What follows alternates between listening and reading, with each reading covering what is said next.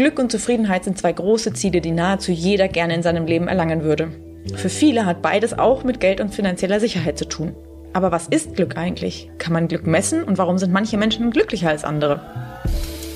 Der Utopia Podcast. Einfach nachhaltig leben. Ob man glücklich sein trainieren kann oder ob es möglich ist, das Gefühl sogar zu steigern, welche Tipps es gibt, um glücklicher zu werden und was dazu nötig ist, darüber sprechen wir heute im Utopia Podcast mit Professor Dr. Karl-Heinz Rohkriegel. Bevor wir in die Folge einsteigen, folgt hier noch der Hinweis auf den Werbepartner der heutigen Folge. Wie soll unsere Zukunft aussehen und wie können wir sie aktiv mitgestalten? Um Fragen wie diese zu erläutern und auf das Thema Nachhaltigkeit aufmerksam zu machen, hat der Druckerhersteller Brother den Podcast Footprint ins Leben gerufen. In Footprint spricht TV-Moderatorin und Produzentin Bärbel Schäfer mit Expertinnen und Experten, die sich intensiv mit den Herausforderungen unserer Zeit und denen der kommenden Generationen auseinandersetzen. Dabei geht es um die Themen, die uns alle betreffen. Nachhaltigkeit und eine lebenswerte Zukunft und darum, wie jeder Einzelne von uns einen Beitrag dazu leisten kann. Footprint liefert wertvolle Impulse und will zum Nachdenken und Nachmachen inspirieren. Ihr findet Footprint überall dort, wo es Podcasts gibt. So, gleich geht's los. Nur noch schnell die Frage der Woche für euch, die wir wie immer am Ende der Folge beantworten wollen, nämlich, wie lange muss man nach dem Aufstehen eigentlich lüften? Die Antwort gibt's wie immer am Ende der Folge zu hören, also bleibt gerne bis zum Ende dran. Hallo, Herr Professor Dr. Ruckriegel. Schön, dass Sie heute nicht nur im Utopia Podcast zu Gast sind, sondern uns auch im Utopia Podcast Büro besuchen. Ähm, können Sie sich vielleicht einfach mal kurz vorstellen? Ja, hallo. Äh, ja, mein Name ist Karl-Heinz Ruckriegel und ich beschäftige mich unter anderem aber schon ziemlich äh, schwerpunktmäßig mit Fragen der fachübergreifenden Glücksforschung und ich bin an der Technischen Hochschule in Nürnberg in der Fakultät äh, Betriebswirtschaft. Mhm. Betriebswirtschaft und Glück. Wie passt das zusammen? Also sind Sie als Volkswirtschaftler denn schon immer mit der Glücksforschung oder mit dem Glück ähm, sozusagen äh, unterwegs oder hat sich das erst nach und nach eingeschlichen? Naja, sagen wir so, diese Glücksforschung äh, ist ja, ist ja so, möchte man sagen, von der wirtschaftswissenschaftlichen Seite her betrachtet, so in den 90er Jahren des letzten Jahrhunderts so langsam in die äh, Pötte gekommen. Und ich habe 2005 das Buch Die glückliche Gesellschaft, mhm. Kurswechsel für Politik und mhm. Wirtschaft von Richard Layard gelesen von der London School of mhm. Economics. Und Layard ist äh, auch Mitherausgeber des UN World Happiness mhm. Reports, der seit 2012 jährlich äh, erscheint und zwar interessanterweise äh, zum, immer zum UN Weltglückstag, das heißt am 20.03. Genau, ja. Können Sie denn sagen, was Glück ist? Ja, vielleicht noch äh, ein Punkt. Äh, die Frage ist, die ich gerne noch vielleicht vorweg beantworte äh, ist, warum beschäftigen sich die Wirtschaftswissenschaften überhaupt ist, mit der Glücksforschung? Genau. Weil ich aber gesagt, also in den 90er Jahren ist dann die ist die VWL mhm. stark auf die Sache langsam eingestiegen. Und natürlich ist die Glücksforschung von Haus aus fachübergreifend. Mhm. Das heißt also im Wesentlichen natürlich auch die Psychologie, die Soziologie, aber auch, äh, weil das was mit Gesundheit zu tun hat, die Medizin, äh, die Neurobiologie mhm. und natürlich traditionell die Philosophie, ja. aber auch die Theologie. Äh, aber jetzt vielleicht zur, zu den Wirtschaftswissenschaften. Also ganz grundsätzlich, die Frage ist natürlich die, womit beschäftigen sich Wirtschaftswissenschaften überhaupt? Mhm. Und wenn man das mal so auf einen Punkt bringt, dann kann man sagen, ja, es geht darum, wie man mit knappen Ressourcen, Stichwort mhm. Input, so umgeht, dass man die Ziele, die man erreichen möchte, Stichwort Output, mhm. am besten erreicht. Mhm. So, und äh, die Volkswirtschaftslehre innerhalb der Wirtschaftswissenschaften beantwortet die Frage ganz grundlegend für äh, auch gesellschaftliche Fragestellungen. Und bei der Betriebswirtschaft geht es natürlich darum, diesen Umgang mit knappen Ressourcen in den Unternehmen umzusetzen. Mhm. Ich bin ja von Haus aus äh, Volkswirt und wenn man sich mal ganz grundsätzlich fragt, was sind die knappen Ressourcen für uns Menschen? Was ist der Input? Dann würden wir mal ganz grundsätzlich an die Sache rangeht, sagen unsere Zeit. Ja. Und die andere Frage ist natürlich, was ist der Output? Oder anders formuliert, was streben Menschen an?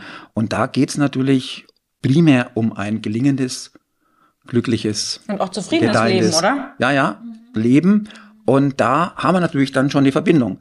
Das heißt, Input, Zeit, Output, ein glückliches, zufriedenes, gelingendes, äh, zufriedenes Leben. Ja, ja? gut. Und dann ist es klar, dass sich die Volkswirtschaft natürlich mit dieser Fragestellung beschäftigt. Und dann wundert es auch nicht, dass es schon 2015 einen Nobelpreis für Economics für jemanden gegeben hat, und zwar für äh, Angus Deaton von der Princeton University, mhm. der sich mit diesen Fragen beschäftigt hat. Die sind ja auch nicht unwichtig, muss man mal sagen. Ja? Also, ähm, aber zurück zu äh, der Frage, was würden Sie denn sagen, gibt es überhaupt eine Definition von Glück? Naja, wenn sich die Wissenschaft damit beschäftigt, müssen wir vorweg natürlich schauen, dass wir eine Definition haben. Mhm. Ansonsten ist es ja ziemlich, äh, ja, möchte ich mal sagen, wenig greifbar und es muss natürlich auch greifbar sein. Mhm. Äh, also ganz allgemein, ganz grundsätzlich kommt dann schon zu einer Operationalisierung. Können wir sagen, wir sind glücklich, wenn wir uns wohlfühlen mhm. mit unserem Leben, wenn wir das Gefühl haben, dass das Leben, das wir führen, gut und erfüllend ist. Mhm. Ganz grundsätzlich.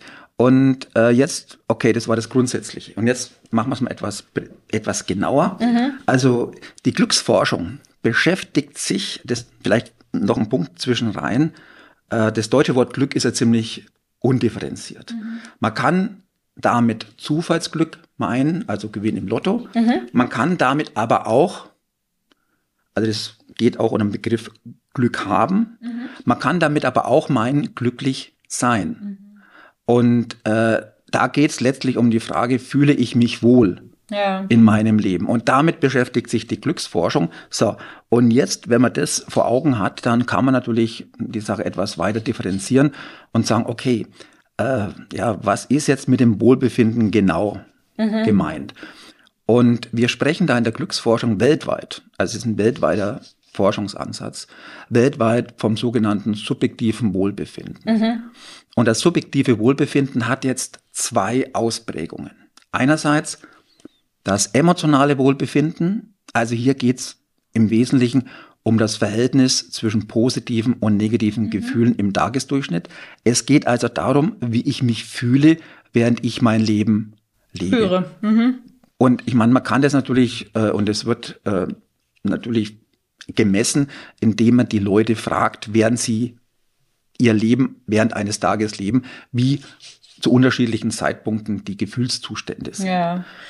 Das ist das eine. Mhm. Und das andere vielleicht noch, um das zu Ende zu bringen, ist das äh, kognitive Wohlbefinden. Das ist ein ganz anderer Ansatz. Da geht es quasi um eine Bewertung. Mhm. Wie zufrieden bin ich im Großen und Ganzen mit meinem Leben vor dem Hintergrund meiner Wünsche, mhm. Erwartungen, Ziele. Und da kommt es natürlich zum einen darauf an, dass äh, die Ziele nicht utopisch sind und zum anderen kommt es darauf an, dass die Ziele sinnhaft sind. Da kommen wir vielleicht später mhm. drauf, was damit mhm. unter der Psychologie mittlerweile so verstanden wird. Und äh, diese Sinnhaftigkeit der Ziele ist insofern wichtig, damit wir quasi die richtige Ausrichtung haben. Mhm. Und dann muss man natürlich versuchen, auf den Weg dorthin möglichst eine gute Gefühlsbilanz zu haben. Man spricht hier äh, von 4 zu 1 positiv zu negativ. Mhm, okay. ah, da kommen wir auch später drauf, vielleicht mhm. in Diskussion. Jetzt haben Sie äh, ja schon gesagt, dass es äh, das äh, Glück oder Glücklichsein was sehr, sehr Subjektives ist, dass man das ähm, aber ja auch objektiv misst und es wird dann gemessen durch Befragungen. Ja. Mhm. Also mal so, das Leben ist subjektiv. Mhm. Und interessanterweise ist es so, äh, was jetzt das kognitive Wohlbefinden anbelangt, ist es so, dass äh, also das, das, das Einfachste, was auch weltweit häufig praktiziert wird, ist, man fragt die Leute, wie zufrieden sind Sie, alles zusammengenommen, mit Ihrem Leben auf der Skala von 0 bis 10? Und interessanterweise kommen da ganz werthaltige Ergebnisse heraus. Und das kann man beispielsweise auch abchecken, indem man mal fragt, also Familienangehörige fragt oder Freunde, wie sie das so einschätzen, oder indem man auch Experten fragt. Mhm. Ja?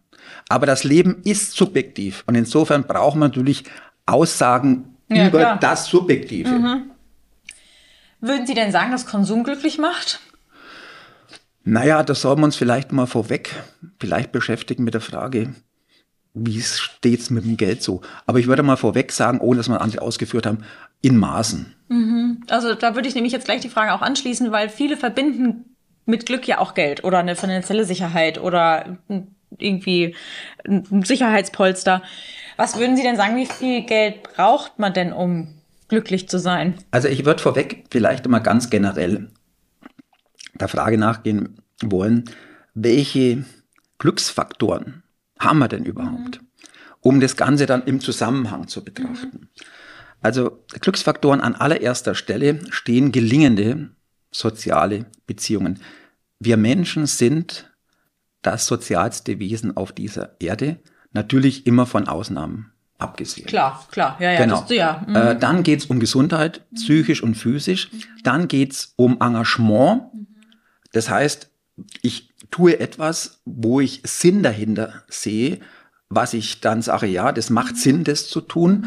Ob das jetzt Arbeit ist, ob das jetzt Ehrenamt ist oder ob das jetzt Hobbys sind. Ja. Mhm. Äh, dann geht es natürlich auch darum, dass man ein gewisses Maß an persönlicher Freiheit hat, das heißt auf sein Leben einwirken kann, Selbstwirksamkeitserlebnisse. Dann äh, geht es natürlich auch auf, kommt es auf die Einstellung an und da kann man einiges machen. Da haben wir jetzt viele äh, gute Erkenntnisse aus der positiven Psychologie. Mhm. Es geht um die Frage der Dankbarkeit, es geht um die Frage des Optimismus, es geht aber auch um die Frage, vergleiche mich ständig und so weiter. Und dann natürlich äh, kommt es kommt auch dem Einkommen eine gewisse Bedeutung zu mhm. und zwar insofern, dass es wichtig ist, dass man so die wesentlichen äh, materiellen Bedürfnisse befriedigen kann und dass man auch eine gewisse Sicherheit mhm. hat äh, für sein Leben. Was würden Sie denn sagen? Also im äh, One World Happiness Report ist es ja so, den, da haben Sie schon gesagt, den gibt es seit 2012. Ähm, Deutschland ist 2022 auf Platz 14 gelandet und ähm, ich glaube, nicht zum ersten Mal sind ja die skandinavischen Länder ganz vorne mit an der Spitze dabei. Ich glaube, auf Platz eins lag Finnland und äh, Platz zwei war belegt von Dänemark. Was würden Sie sagen, machen die Menschen in den Ländern anders? Ah, ist eine interessante Frage. Wenn man das vielleicht noch ein weiter zurückverfolgt, ist es so, den ersten UN World Happiness Reports mit diesem Ranking gab es 2012. Mhm. Und seit der Zeit liegen diese Länder immer mhm. Also, also die, also wenn man es mal anschaut, Norwegen, Norwegen, Dänemark, Schweden, glaube ich auch, Finnland, oder? die liegen immer unter den ersten fünf und Schweden war immer sozusagen dann äh, Platz sechs bis zehn mhm. oder so. Mhm. Und wir waren immer so zwischen, zwischen also 14, 15, 16, mhm. was auch Ich wollte gerade schon fragen, ob wir uns schon vorgearbeitet haben oder ob. Ja, das ist, also, also wenn dann nur marginal. Ähm, aber jetzt die Frage hat, was macht den Unterschied aus? Mhm. Was macht den Unterschied aus? Und da gibt es einen gravierenden Unterschied. Und zwar, äh, diese skandinavischen Länder haben schon historisch bedingt, schon seit den 40er Jahren, eine ganz andere Politik betrieben. Mhm. Das ging von Haus aus damals um den Aufbau eines Wohlfahrtsstaates. Mhm. Ja. Und jetzt mal vielleicht auf das heutige, was ist heute der Unterschied oder was zeichnet diese Länder aus? Diese Länder zeichnet aus eine gute Versorgung mit öffentlichen Gütern, mhm. also Gesundheit, Bildung etc. Mhm. Daraus resultierend natürlich eine geringere, ein geringeres Maß oder eine geringe äh, äh, quasi Ungleichheit, also geringere zumindest, deutlich geringere Ungleichheit in der Bevölkerung und daraus resultierend natürlich ein hohes Vertrauen der Bevölkerung sowohl zueinander als auch zu den staatlichen mhm, Institutionen. Mhm. Und das, wenn man sich überlegt, äh, wenn man sich das jetzt anschaut, wie jetzt die, die, die, die Steuernabgabenlast ist in den Ländern, die ist deutlich höher, also bis auf Norwegen, ist ein Sonderfall wegen den Einnahmen aus den mhm. fossilen mhm. Energien, äh, deutlich höher wie in Deutschland. Mhm. Jetzt haben ja Glücksforscher empirische Beweise dafür gefunden, dass eine Steigerung des äh, nationalen Einkommens sich nicht immer positiv auf die Zufriedenheit der Bewohner bzw. Bürger auswirkt und andere Forscher äh, widersprechen dem Ganzen hingegen. Ähm, was würden Sie zu sagen? Ist es so, dass Glück und oder beziehungsweise Zufriedenheit also auf welcher Seite würden Sie stehen? Na, sagen wir so, da gibt es immer wieder Diskussionen im wissenschaftlichen Raum, die sich insbesondere mit der Frage äh, des verwendeten ökonometrischen Modells beschäftigen. Äh, und da vielleicht ein Punkt. Unbestritten ist hier, dass äh, die OECD ein hohes Maß an ökonometrischer Kompetenz hat. Mhm. Die haben auch entsprechende spezielle Abteilungen zur äh, Statistik und Ökonometrie. Und äh, dann denke ich, lohnt es sich mal zu schauen, was die OECD in dem Zusammenhang sagt. Und die OECD sagt schlichtweg, in den westlichen Industrieländern gibt es keinen Zusammenhang mehr zwischen dem BIP-Wachstum mhm. und der Verbesserung des Wohlergehens. Das ist natürlich auch nicht äh, unplausibel. Wenn man jetzt mal von Verteilungsaspekten absieht, ja, aber jetzt vom Niveau her, äh, ist natürlich auch nicht unplausibel, wenn man weiß, was unsere Glücksfaktoren sind. Ja, das Materielle oder das Einkommen ist ja nur ein Teil. Naja, und eben, wir ja. wissen, mhm. also in jedem einführenden Lehrbuch zur Sozialpsychologie finden Sie folgende Erkenntnis. Und zwar Anpassung und Vergleich. Das heißt, äh, wenn wir, also wenn diese, diese, diese wesentlichen materiellen Bedürfnisse abgedeckt sind, äh, dann ist es einfach so, dass wenn Sie mehr Einkommen beziehen, Sie einfach Ihre Erwartungen nach oben schrauben. Mhm. Sie haben eine größere Wohnung, ein größeres Auto, aber mehr ist dann nicht besser. Mhm. Das heißt, mehr schafft letztlich vielleicht von kurzfristigen Wirkungen abgesehen keine äh, Erhöhung der Lebenszufriedenheit. Ja. Und natürlich ein anderer Punkt ist auch der Vergleich.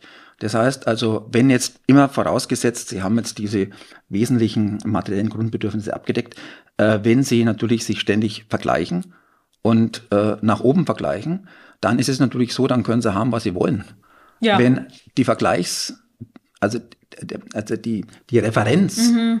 für, die, für den Vergleich Nachbar oder was auch immer ein bisschen mehr hat, sind sie trotzdem unzufrieden. Ja, also stimmt. insofern ist das Materielle natürlich äh, von Haus aus wichtig, aber äh, der Beitrag zum Wohlbefinden ist begrenzt und hört irgendwann auf, beziehungsweise nimmt dramatisch ab, so dass man sich dann, der entscheidende Punkt ist ja, Sie müssen sich ja überlegen, also wenn man mal ganz ökonomisch betrachtet, Sie haben 24 Stunden Zeit.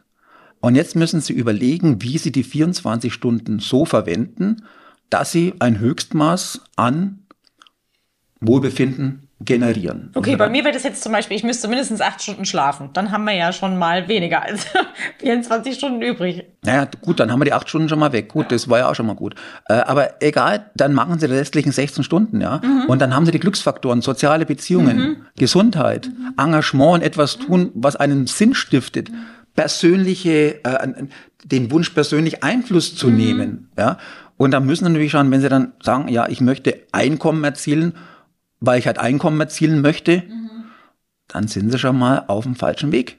Ja, das, das, da gebe ich Ihnen vollkommen recht. ja, insofern wundert es nicht, wenn natürlich ein gewisses Maß an materiellen Klar, muss ja Dingen sein.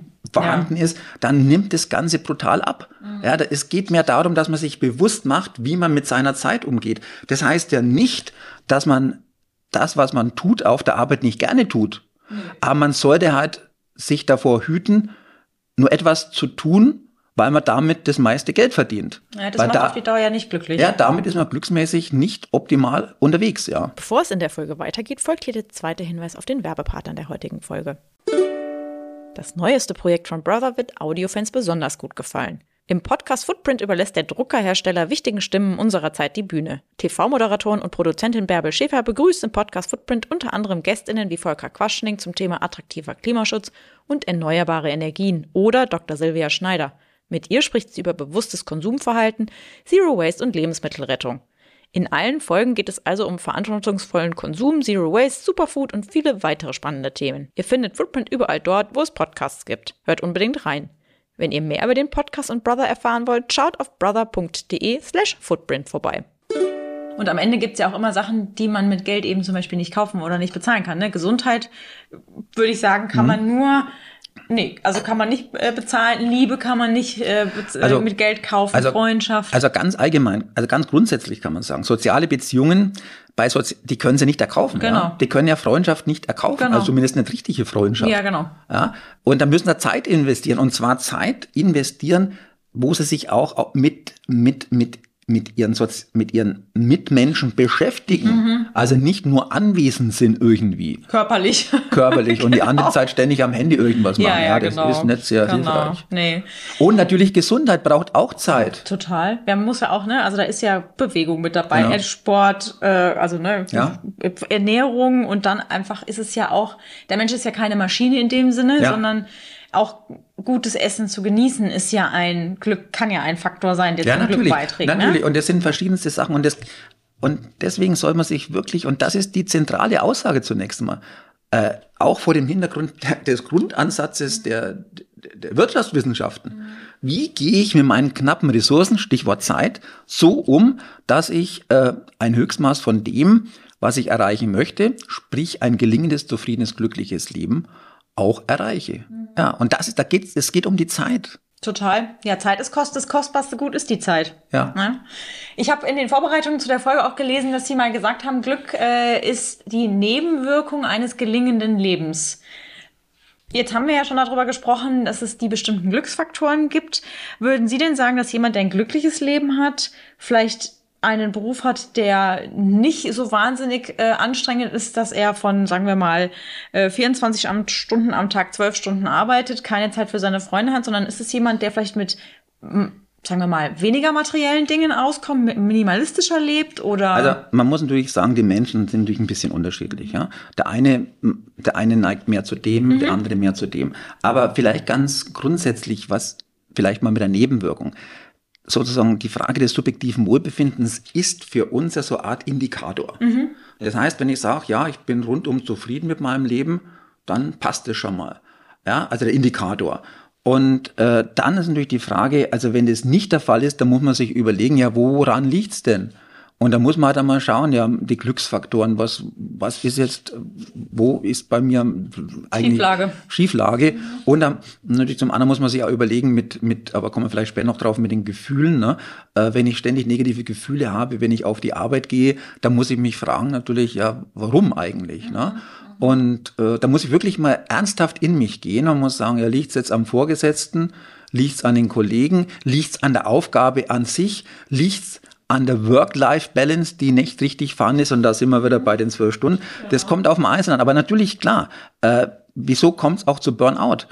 Burnout kommt halt auch dann zustande, wenn man sich sehr stark für gewisse Zeit hinein, hineingesteigert hat und dann irgendwann einmal merkt, aha, aber vielleicht doch ein bisschen zu viel und ich habe vielleicht andere Sachen zu wenig im Auge gehabt und dann ja. kommt eben dieser, dieser, dieser Einbruch. Ne? Genau. Jetzt ist es ja so, dass es Menschen gibt, deren Glas eher immer halb voll ist und es gibt Menschen, die, sage ich mal, eher, ja, ich will das jetzt nicht negativ auslegen, aber eher, bei denen ist das Glas halt immer eher halb leer. Meinen Sie, dass das Glück auch was mit den Genen zu tun hat? Also sind Menschen von Natur aus so veranlagt, eher glücklich zu sein oder unglücklich? Oder würden Sie sagen, das kommt auch immer drauf an? Also, also ich würde mal die beiden Sachen zunächst mal separat beantworten mhm. wollen. Erstmal das mit dem halb voll, mhm. halb leer und die andere Geschichte dann mit der Frage mhm. der Veranlagung. Also halb voll, halb leer. Interessant, also was, was, was wissen wir da so? Mhm. Äh, es ist interessant, also ich, ich schilde Ihnen mal so, ein, so eine Versuchsanordnung. Und zwar, da hat man zunächst einmal die Menschen befragt nach ihrer grundsätzlichen Einstellung im Leben. Das kann man ja machen. Ist man eher optimistisch, mhm. ist man eher pessimistisch.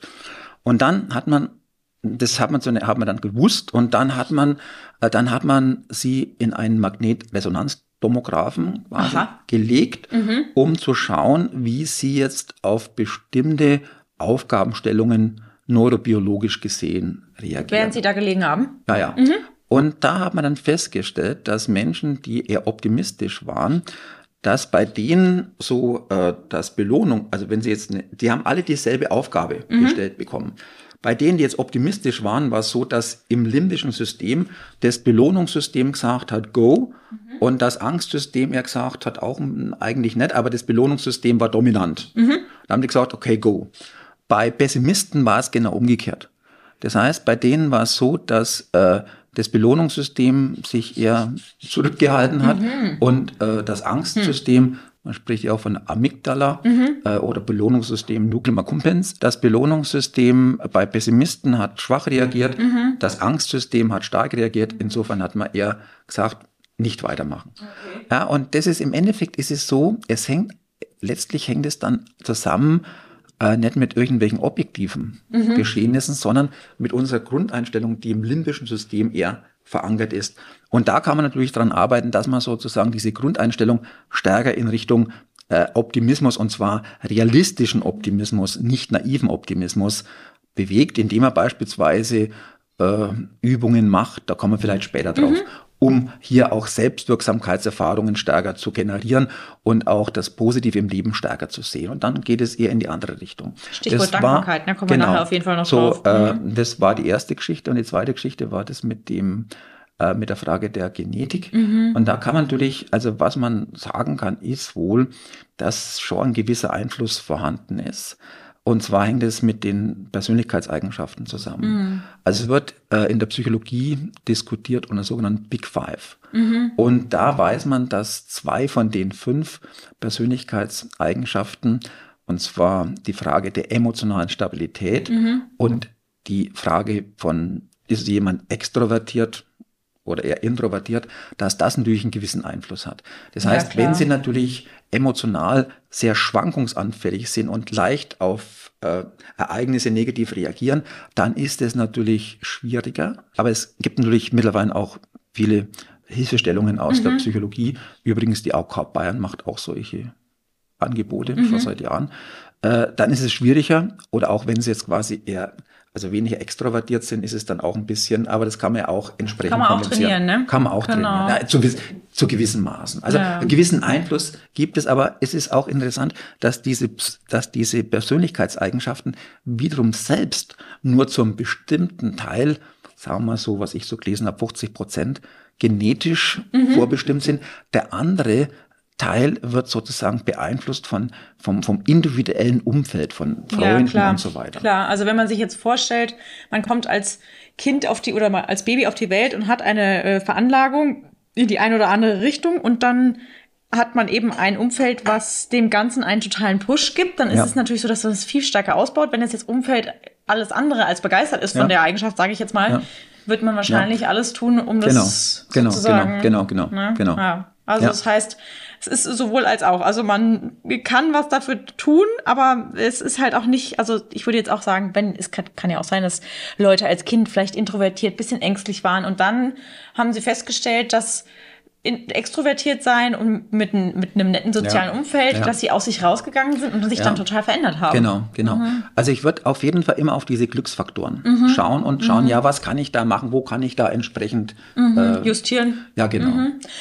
Sie haben schon gesagt, ähm, oder was würden Sie denn sagen, wenn man jetzt sagt, okay, ich würde gerne irgendwie mein, sage ich mal, Glück oder meine Zufriedenheit irgendwie ein bisschen mehr ausbauen, dann ist es so, dass es ja bestimmte Werkzeuge dafür gibt. Das haben Sie vorhin schon angesprochen.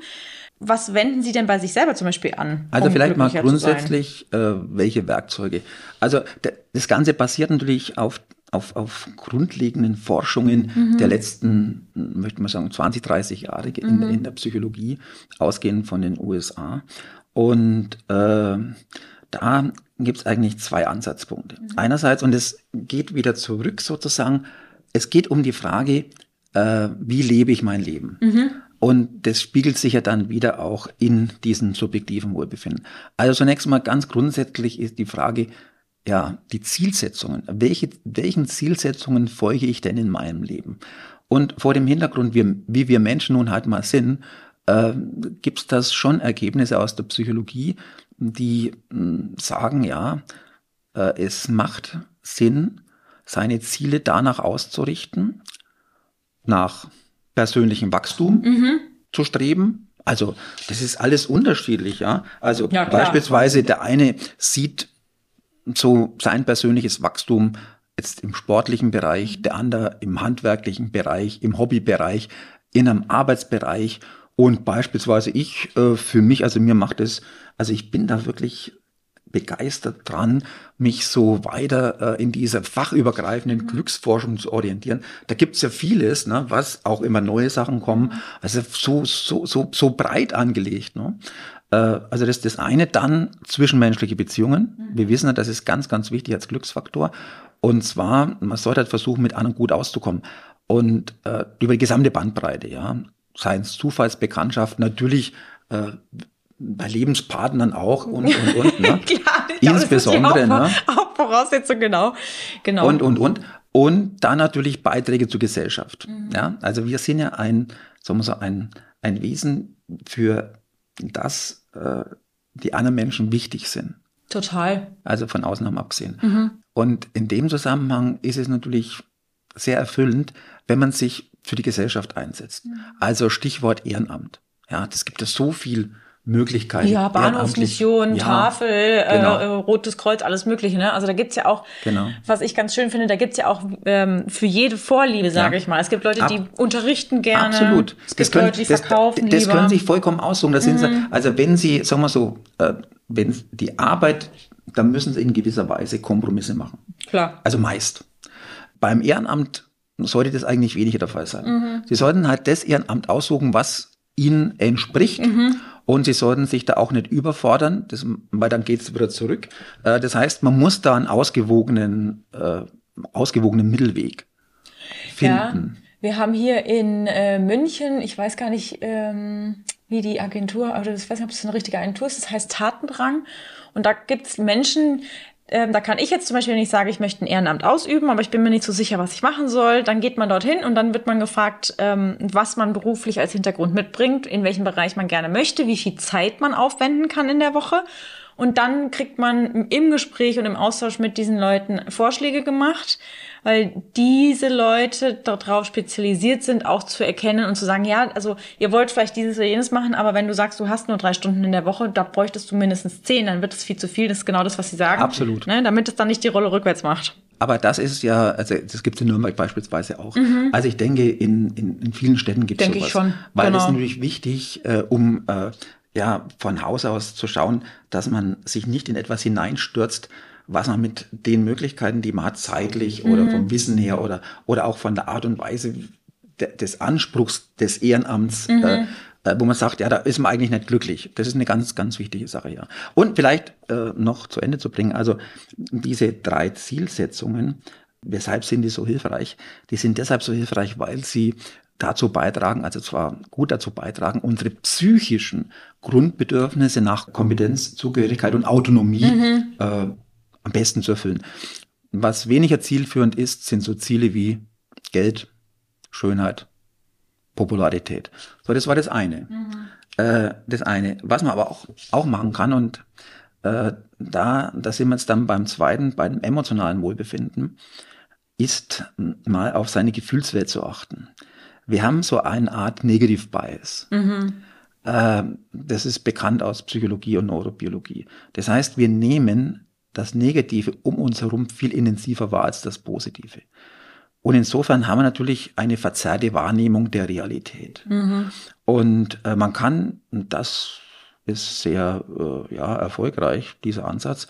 Man kann dagegen was machen, also dass man die Realität realistischer wahrnimmt, mhm. indem man beispielsweise ein Dankbarkeitstagebuch schreibt. Das heißt, so zwei, so, naja, so dreimal, zwei, dreimal die Woche sich überlegt, welche drei Dinge haben sich seit dem letzten Eintrag ereignet, mhm. für die ich dankbar sein kann und vielleicht auch noch was man dazu selber beigetragen hat. Also wenn man das so macht, dann zeigen so die Erfahrungswerte, dass äh, meist so nach zwei, drei Monaten dann äh, so eine andere Wahrnehmung der Realität stattfindet. Ja, total. Das heißt, die Realität um uns herum, also quasi direkt um uns nahe herum, äh, wird dann realistischer wiedergespiegelt. Das heißt, Normalfall positiver. Mhm. Ja, es geht jetzt nicht darum, irgendwie zu sagen, das Negative soll man verdrängen, gar nicht. Es geht darum, dass man schaut, dass man das Positive in seiner Gänze wahrnimmt. Ja, ja. vor allem auch vielleicht ein bisschen eher in den Fokus rückt dann, oder? Ja, genau. Mhm. Aber natürlich jetzt zum Negativen, äh, ja, unsere, unsere Gefühlswelt, die im limbischen System verortet ist, ist er, also quasi dieses Programm ist ewig alt, ja. Mhm. Und äh, da muss man sich dann schon manchmal fragen, diese negativen Gefühle, die dann hochkommen. Also ich mache das, seitdem ich mich mit der Sache jetzt beschäftige, seitdem ich das dann auch erfahren habe. Äh, wenn ich ein negatives Gefühl bekomme, dann frage ich immer, Gefühl, was willst du mir denn sagen? Mhm. Und dann denke ich drüber nach. Und wenn ich eben nichts finde, zum Beispiel Aufregen im Stau, macht ja keinen Sinn, da stehe ich ja schon, dann irgendwann sage ich, du kannst gehen und dann geht's halt. Also mittlerweile Ja. kommt es nicht mehr auf. Aber das heißt natürlich nicht, es gibt ja auch negative Gefühle, die durchaus auf was hinweisen, was nicht gut läuft. Und deswegen kann man nicht einfach das Negative verdrängen, in keinster Weise. Ja, man muss halt nur schauen, dass man sich nicht alle negativen Gefühle, die es so gibt, reinzieht. Ja, nach dem Motto, man sieht, äh, man sieht, dass jemand irgendwo auf einem Parkplatz etwas schräg steht und regt sich drüber auf. Ja, Das bringt einem ja nicht Ja. so viel, ne? das, das, das bringt nur diese Gefühlsbilanz äh, durcheinander. Und wir wissen vielleicht äh, mit der Gefühlsbilanz, also das 4 zu 1, äh, der Punkt ist ganz einfach. Und das sind auch Forschungen erst letzten 20, 30 Jahre aus der Psychologie. Was ist der Unterschied? Wenn ich ständig negativ getriggert bin, dann habe ich den Tunnelblick. Das heißt, ich schaue nicht li nach links und nach rechts. Das muss manchmal sein, zum Beispiel im Straßenverkehr. Aber wenn ich das generell immer so mache, dann äh, verliere ich natürlich viel, was am Rand sich Ja, die bewegt. schönen Dinge übersieht man dann. Ja, und der Punkt ist einfach der, äh, das heißt, wenn wir, wenn wir quasi uns breiter aufstellen und das gelingt, wenn wir von Haus aus positiv getriggert sind, ja, dann nehmen wir natürlich viel mehr wahr, kommen zu neuen Problemlösungen, sind kreativer und bauen natürlich im Laufe der Zeit enorme Kapazitäten auf. Ja, und das sind so die Erkenntnisse. Also deswegen lohnt es sich auch, äh, an diesem Gefühlsprogramm Programm ein bisschen zu arbeiten. Total. Das Positive stärken und das Negative hinterfragen. Äh, auch also unmittelbar als für, für, fürs eigene Leben, ja. Ja, also ich finde es auch mal, also ich finde es äh, ganz richtig, dass man, also ne, wegdrücken hilft nichts, aber es kommt an anderer Stelle sowieso wieder raus. Ähm, und was ich auch ganz spannend finde, ist auch zu gucken, wie Sie schon gesagt haben, was will mir dieses Gefühl sagen, entweder vielleicht gar nichts. oder Ich äh, finde die ich finde solche Übungen kann man immer ganz toll an Weihnachten machen, wenn man an der Supermarktkasse ansteht, alles um einen herum eskaliert. Und man selber, äh, ich habe das vor ein paar Jahren gehabt, ähm, da hat jemand hinter mir sich äh, wahnsinnig darüber aufgeregt, dass äh, man jetzt da hier so lange warten muss. Und ich habe dann irgendwann an, anhand dieses tobenden Menschen entschieden, dass ich das ja eigentlich ganz schön finde, dass ich jetzt in dieser hektischen Zeit, wo irgendwie man das Gefühl hat, man kann überhaupt nicht früh genug ausstehen, dass ich mal fünf Minuten Zeit habe, um einfach nur dazustehen und ja, mei, dann muss man halt fünf Minuten warten, bis man an der Kasse dran ist. Ne? Aber also da kann ich mich ja dann, in dem Moment habe ich mich dafür entschieden, das positiv zu sehen. Das finde ich ist, glaube ich, ein wichtiger Schritt, den ja je- jeder selber machen kann, sich zu entscheiden, sich auf die positive Seite zu stellen. Ja, und vielleicht noch ein Punkt in dem Zusammenhang. Äh, wir wissen auch aus der Medizin jetzt, dass Menschen, die jetzt, ähm, also dass Menschen, die glücklich sind, ein hohes Maß an subjektivem Wohlbefinden haben, dass diese Menschen äh, nicht nur äh, nicht so häufig krank werden, sondern auch, wenn sie krank sind, schneller wieder gesund werden. Die sind auch nicht ständig sozusagen, bei denen wird auch das Immunsystem nicht ständig sozusagen über, überlastet, ja. Und das hat natürlich auch Konsequenzen auf die Lebenserwartung. Die liegt, also so fünf bis zehn Jahre äh, ist die länger. Jetzt haben Sie es gerade schon angesprochen, äh, Krankheiten und Co. Ähm, jetzt haben wir Corona äh, so, naja, semi-halb hinter uns. Ähm, es herrscht Krieg in der Ukraine, es ist Inflation. Ist, ist es denn so, dass Glücklichsein auch schwieriger werden kann, würden Sie sagen? Natürlich, also ich denke, natürlich ist es schwierig, aber auf der anderen Seite, äh, wir können als Einzelne bestimmte Dinge nicht ändern. Und äh, wir müssen daher auch darauf achten, dass wir uns nicht zu sehr nach unten ziehen lassen. Damit ist ja keinem geholfen. Äh, man sollte gerade in diesen Zeiten um das Positive um sich herum stärker achten. Damit verfällt man nämlich nicht in Resigno Resignation und hat genug Energie, um das, was man selbst in der Hand hat, anzugehen. Das ist jetzt praktisch das. Nehmen Sie die Scheuklappen ab und schauen Sie nach rechts und links und werfen Sie sich auf das Positive, oder? Ja, sagen wir so, das ist halt wichtig, weil wissen Sie, wenn Sie ständig nur mit dem Negativen getriggert werden, das Klar. irgendwann zieht Sie das nach unten und Sie verlieren halt die Motivation, Mhm. überhaupt noch was zu machen, ja. Und insofern, das ist ja, sagen wir so, man, man kann ja was machen, aber natürlich halt begrenzt. Ja, klar. Man muss halt sehen, dass wir, dass wir halt keinen Einfluss haben, also weder ich noch Sie auf Putin, ne? Mhm. Ja, leider. Müssen wir uns leider zugestehen. Ja, ja. Deswegen gibt es, glaube ich, auch viele Menschen, die nur noch sehr selektiert oder sogar gar keine Nachrichten mehr gucken im Moment, ne? Ja, sagen wir so, also, äh, also das ist, ist ein zweischneidiges Schwert. Äh, natürlich, also gibt, also auch aus der positiven Psychologie würde auch der Ratschlag kommen, dass man sich nicht jeden, dass man sich nicht jede Stunde das Negative reinziehen genau. soll. Das ja. heißt aber nicht, dass man nicht wissen sollte im Großen und Ganzen, genau. was passiert. Und dann genügt es ja, wenn man sich das einmal anschaut. Ja, ja, einmal am Tag reicht ja auch, ne? Ja, ja. Mhm, genau. Jetzt, was würden Sie denn sagen? Wie schafft man es selbst äh, in einem von Stress und Hektik und Familie und irgendwie anstrengendem äh, Arbeitsalltag ähm, das Glücklichsein für sich persönlich nicht aus dem Auge zu verlieren. Also es gibt ja Leute, die sind Morgenmenschen, es gibt Leute, die sind Abendmenschen. Jetzt haben Sie schon das äh, Dankbarkeitstagebuch angesprochen. Ich kenne viele, die machen das sogar jeden Tag. Und äh, was ich ganz schön finde, auch wie Sie schon berichtet haben, da gibt's äh, total viel Veränderung, die die Leute selber an sich auch feststellen. Gibt es denn noch andere Sachen, die man äh, machen kann, außer diesen Dankbarkeitstagebüchern? Ja, sagen wir so, das ist natürlich schon mal ein Ansatz. Also wenn Sie mal nochmal, also wenn wir anschauen, es kommt grundsätzlich, sollte man sich klar werden, äh, welche Ziele man äh, verfolgen mhm. möchte, dann soll man sich auch klar werden, dass man zeitlich begrenzt ist. Ja. ja. Und da muss man selber Entscheidungen treffen. Mhm. Ja, das, das, da kann man, die knappen Ressourcen sind knappe Ressourcen. Sie können an ihrer Zeitrestriktion letztlich nichts ändern. Ja. Sie müssen jetzt erst, Sie müssen sich jetzt selber, Sie, Sie müssen sich selber klar machen, was will ich? Mhm. Und dann müssen Sie halt schauen, dass Sie mit den Gefühlen das Ganze unterstützen. Total. Ja. Was habe ich gerade gestern gelesen? Das Einzige, was sicher ist im Leben, ist der Tod. also da habe ich mir dann auch gedacht, ja, das stimmt. Und wenn man, also das ist jetzt kein, kein besonders schöner Satz, aber ich finde eigentlich lädt es ja dazu ein, das Leben so gut wie möglich zu nutzen. Klar muss man irgendwie arbeiten gehen, um Geld zu verdienen, damit man seine Wohnung bezahlen kann und sein Essen. Ja, aber das kann so, man ne? einbinden. Aber das Ganze genau. kann man ja einbinden. Wie ich vorhin schon gesagt habe mit den Glücksfaktoren. Mhm. Man sollte versuchen, für sich selber den passenden Mix zu erstellen genau. und das dann auch umzusetzen. Mhm. Natürlich kostet es ein gewisses Maß an äh, ja, an Willen. Ja? ja, ich glaube, vielleicht ist es auch so, dass man, dass man äh, sich dann auch überhaupt erstmal selber definieren muss. Ne? Was möchte ich wirklich? Also es ist ja auch oft so, gerade wenn man jung ist, definiert, definiert man sich häufig über das, was das Umfeld von einem irgendwie denkt, was die Freunde machen. Wenn die Freunde studieren, dann will man auch studieren. Wenn die Freunde Ausbildungen machen, will man auch Ausbildungen machen. Also es ist natürlich nicht bei allen so, darf man auch nie verallgemeinern. Aber ich glaube, dass man selber auch erstmal sich kennenlernen muss, um zu hinterfragen oder auch zu erkennen, was ist mein Sinn im Leben, weil das, was jetzt meinetwegen ihr Sinn im Leben ist, ist vielleicht gar nicht meiner oder meiner ist nicht ihrer, ne? Also das ist ja total unterschiedlich. Ja, aber da gebe ich Ihnen vollkommen recht, aber man muss natürlich sehen, unsere Gesellschaft war es ja so die letzten Jahrzehnte, dass das Materielle schon ziemlich äh, nach oben geschoben wurde. Ja. Und da ist es natürlich klar, dass dann auch so gewisse äh, Einschätzungen herauskommen, die sich im Nachhinein betrachtet vor dem Hintergrund dieser Erkenntnisse der Glücksforschung als nicht sehr glücklich mhm. herausstellen. Also der Punkt ist wirklich der, das Materielle ist zwar wichtig, aber in einem, möchte man sagen, eher begrenzten Sinne. Mhm. Ja. Und das muss man sich klar machen. Und da ist natürlich mit der Werbung das Ganze auch nicht so einfach.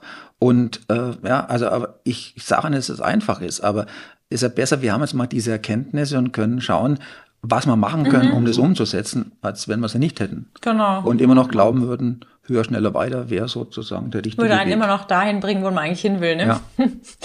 Jetzt hat sich die Arbeitswelt ja nicht erst seit Corona, aber doch deutlich durch Corona hinsichtlich äh, Homeoffice und Remote-Arbeit und also es hat ja wahnsinnig viel umgeworfen und uns auch würde ich sagen, auf eine gewisse Art und Weise nach vorne geschleudert. Viele Dinge hätten wir vor, hätte uns das vor zehn Jahren jemand gesagt, dass wir heute an dem Punkt stehen in der Arbeitswelt, hätten sicherlich alle gesagt, ja, ja, träum weiter.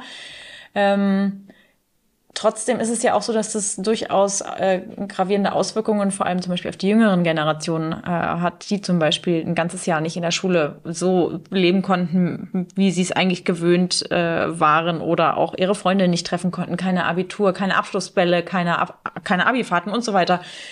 Würden Sie sagen, dass sich das in der Entwicklung der neuen oder der jüngeren Generation irgendwie auch niederschlägt? Also ich bin natürlich hier kein, kein, kein Fachmann auf dem Gebiet, aber was man so liest, ist das schon der Fall. Mhm. Das ist natürlich schon, wenn es jetzt so zwei, drei Jahre da massiv, vor allem wenn es äh, in der Jugend, wo sie eben das brauchen, dass sie nach außen gehen, dass sie sich mit anderen treffen, dass sie neue Erfahrungen machen. Äh, wenn das abgeschnitten ist, ist es natürlich so, dann fehlt was, ja. Mhm. Ja, das würde ich schon auch so sehen. Also ich bin da mal gespannt, wie, wie die äh, heute Jungen dann später im Alter sind, weil ich zum Beispiel auch finde, dass es einen Unterschied gibt, meines Empfindens nach, von wenn ich an mein 16-jähriges Ich zum Beispiel denke und mir überlege, was damals für mein 16-jähriges Ich äh, Glück bedeutet hätte und das heute sehe, jetzt bin ich noch nicht wirklich alt, aber wenn ich an meine Großmutter denke, die hat früher so Sprüche, so Sprüchlein geklopft und äh, ich habe immer nur gedacht, oh Oma, echt nee, ne? Und heute sehe ich das aber schon so. Ähm, daher die Frage, würden Sie sagen, dass ältere Menschen Glück anders empfinden als jüngere Menschen? Ja, sagen wir so, die älteren Menschen haben natürlich zeichnen sich ja dadurch aus, dass sie schon ziemlich viel Lebenserfahrung, mhm. Lebenspraxis haben. Und sie sind insofern natürlich auch in vielen Bereichen gelassener, mhm. weil sie viele schon viel er gelassener. erlebt haben. ja. Und was man auch weiß, ist so, dass für ältere Menschen äh, diese sozialen Beziehungen noch wichtiger sind. Mhm. Ja, für die ist das Materielle eigentlich, das tritt zunehmend in den Hintergrund mhm. und eben dieses soziale, diese sozialen Beziehungen sind für die Elternmenschen immer wichtig. Insofern ist es natürlich, um die vielleicht auch nicht ganz zu vergessen im Zusammenhang mit Corona, mhm. besonders tragisch gewesen, dass die natürlich in den Altenheimen dann ganz alleine, ne? alleine waren mhm. und damit äh, ja ihre so auf ihre Sozi auf diese wichtigen sozialen mhm. Beziehungen verzichten mussten. Auch das ist natürlich eine ziemliche Herde gewesen, die jetzt die älteren Menschen getroffen. Ja, also ich glaube sowieso, dass jetzt, äh, dass man nicht sagen kann, die eine Gruppe hat mehr gelitten als die andere. Ich glaube, insgesamt haben alle Leute äh, auf ihre eigene Art und Weise drunter gelitten, aber da haben Sie schon recht. Also wenn man an die älteren äh, Menschen denkt, die dann teilweise ja auch gar nicht besucht werden durften. Ja. Also da ist man dann, äh, hat man keinen Familienverbot. Und alleine schon, sterben mussten. Viele ja, starben alleine. Ja, ja, also Jetzt habe ich noch einen ganz wunderbaren Spruch und zwar ist, Glück ist wie ein Schmetterling, wenn du es jagst, wird es dir ausweichen, aber wenn du deine Aufmerksamkeit auf andere Dinge richtest, setzt es sich sanft auf deine Schulter. Würden Sie sagen, das stimmt oder ist dieses berühmte Streben nach Glück und Erfolg eher kontraproduktiv? Ich würde es mal ganz anders sehen. Also aus der Glücksforschung wissen wir, dass das subjektive Wohlbefinden ja, als, als, als quasi als Ausdruck für das glücklich sein, mhm. äh, dass das so eine Art Indikator ist. Ja, wir ist ein Indikator und der Indikator zeigt uns, wie das Leben läuft. Mhm. Das heißt, es geht ja nicht darum, Glück, Glück, Glück anzustreben, es geht zu fragen, wie, was läuft in unserem Leben äh, und es zeigt sich dann in diesem Indikator subjektives Wohlbefinden. Insofern ist das ein ganz anderer Ansatz. Ich finde sowieso, ähm, dieses sich vornehmen, glücklich zu werden oder äh, irgendwie Erfolg zu haben, das funktioniert ja in den seltensten Fällen, weil a ähm, ist das Ziel, was ich äh, vor fünf Jahren hatte, vielleicht heute in meiner Wahrnehmung, Wahrnehmungsempfindung gar nicht mehr das Ziel, wonach ich streben will. Und auch ich als Mensch verändere mich ja dann. Na? Also das äh, glaube ich ist sowieso das mit dem Schmetterling, ich sehe das schon so, dass, dass es ein, etwas Flüchtiges ist, weil wir auch, glaube ich, irgendwie als Mensch immer, wir wollen es immer erreichen. Also wir wollen den Punkt des Glücks erreichen und dann wollen wir gerne da bleiben. Ja, aber sagen wir so, das, das ist halt alles im Fluss. Mhm. Und äh, wichtig ist halt, dass die dass man sich klar ist über die Grundlinien des Lebens. Mhm. Also insbesondere, welche Ziele möchte ich mhm. verfolgen? Und da wissen wir, da gibt es ja durchaus unterschiedliche Konsequenzen dann mhm. für das, was man an subjektivem Wohlbefinden damit generiert, so mhm. zumindest die Ergebnisse der Psychologie. Das ist das eine und zum anderen äh, soll man natürlich sich auch überlegen äh, mit diesem Gefühlsmanagement und natürlich dieses Glück, äh, wissen Sie, das hängt einfach auch damit zusammen, dass das deutsche Wort Glück so undifferenziert mhm. ist. Also Deutsch gilt als Sprache der Philosophie, aber gerade im Glück ja, sind wir so unpräzis. Da werfen wir alles rein in diesen Begriff Glück. Mhm. Wenn Sie zum Beispiel ins Englische gehen, da haben Sie Luck, also für mhm. Zufallsglück, da haben Sie Happiness, ja. Äh, und das haben ja wir so, mhm. so nicht. Und äh, insofern kommen wir auch natürlich im Deutschen immer ein bisschen durcheinander. Und äh, es geht hier nicht um solche, also das, das also zum Beispiel, was auch als Glück sehen wird, so extrem, so extreme Freude. Mhm. Ja, also Euphorie, bin, meinen ja, Sie, oder? Also extreme Freude, mhm. Euphorie beispielsweise, mhm. ein Tag der, der Heirat, mhm. bei, bei Geburt eines Kindes und so mhm. weiter. Ja, das ist natürlich so, dass das kommt ja sehr selten im Leben mhm, vor. Klar. Also auf jeden Fall nicht so häufig. Und äh, und, und das ist die eine Sache. Aber darum geht's ja nicht. Es geht ja quasi darum, dass ich in meinem täglichen, dass ich in meinem täglichen Leben äh, gefühlsmäßig auch die richtigen Signale wahrnehme und dann entsprechend auch dran arbeite, gegebenenfalls etwas zu ändern. Sehr schön. Glück sollte eigentlich, was sollte so ein dauerhaftes Grundrauschen sein? Was, ne? Also mit, mit Arbeit und mit, äh, ne? Also das, ich glaube, ohne Arbeit geht's nicht. Also da muss man an sich selber arbeiten und an seinen Zielen und auch an seinem Umfeld, weil ich schon auch bei Ihnen bin, dass man sehr auf den Umgang auch irgendwie gucken kann.